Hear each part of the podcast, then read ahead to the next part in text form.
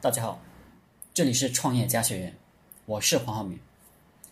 今天给大家聊的话题是：想做点事，必须要格局大，要紧盯目标，不要在意细节。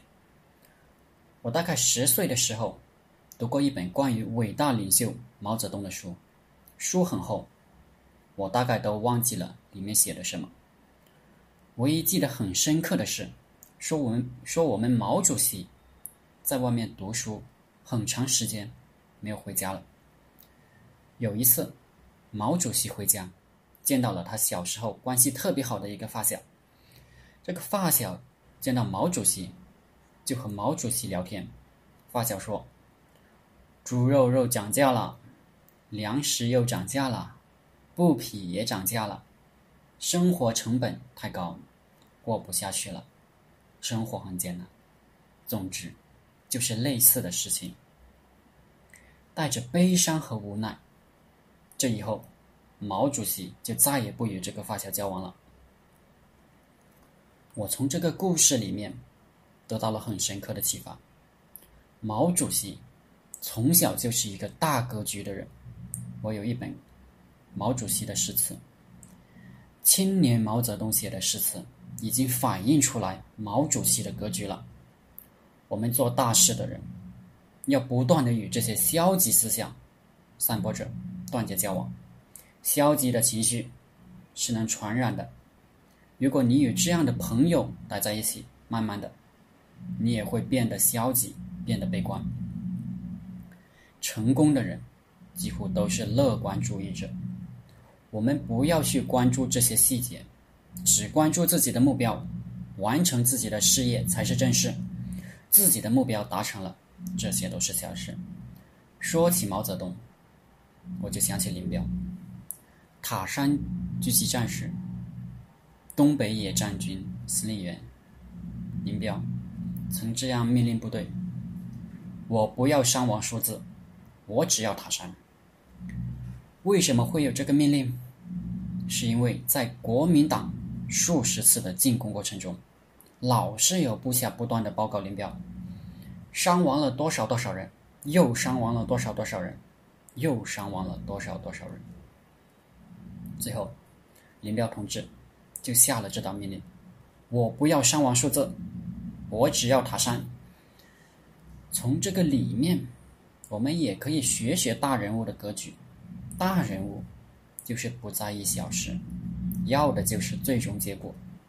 我们当老板的，有时候老是碰到员工完不成任务，他会找很多很多借口，各种各样的理由。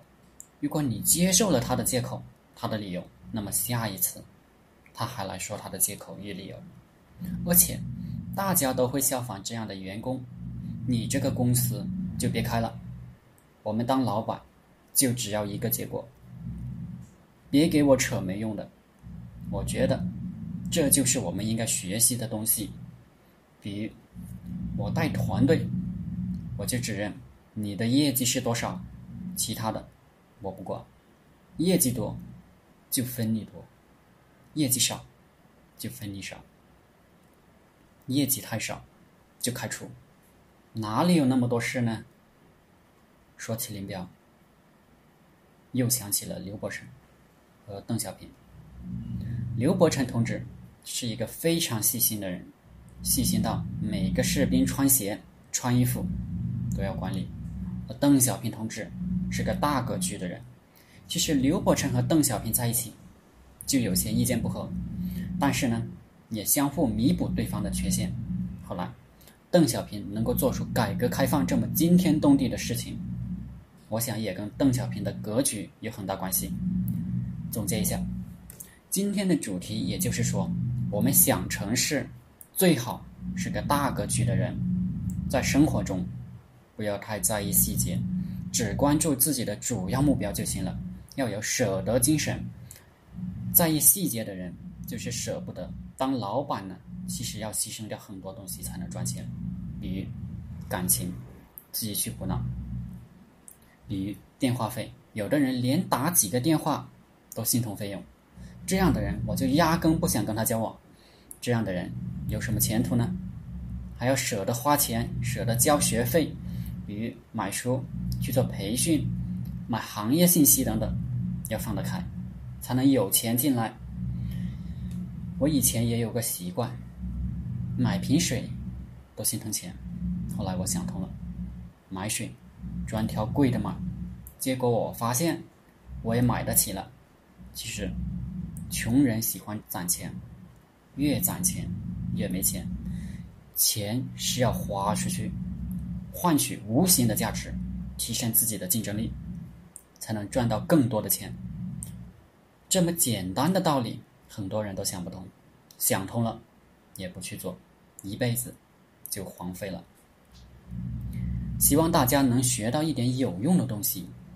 好了，今天的课程就分享到这里，谢谢大家。大家可以加我的 QQ 微信幺零三二八二四三四二，祝大家发财。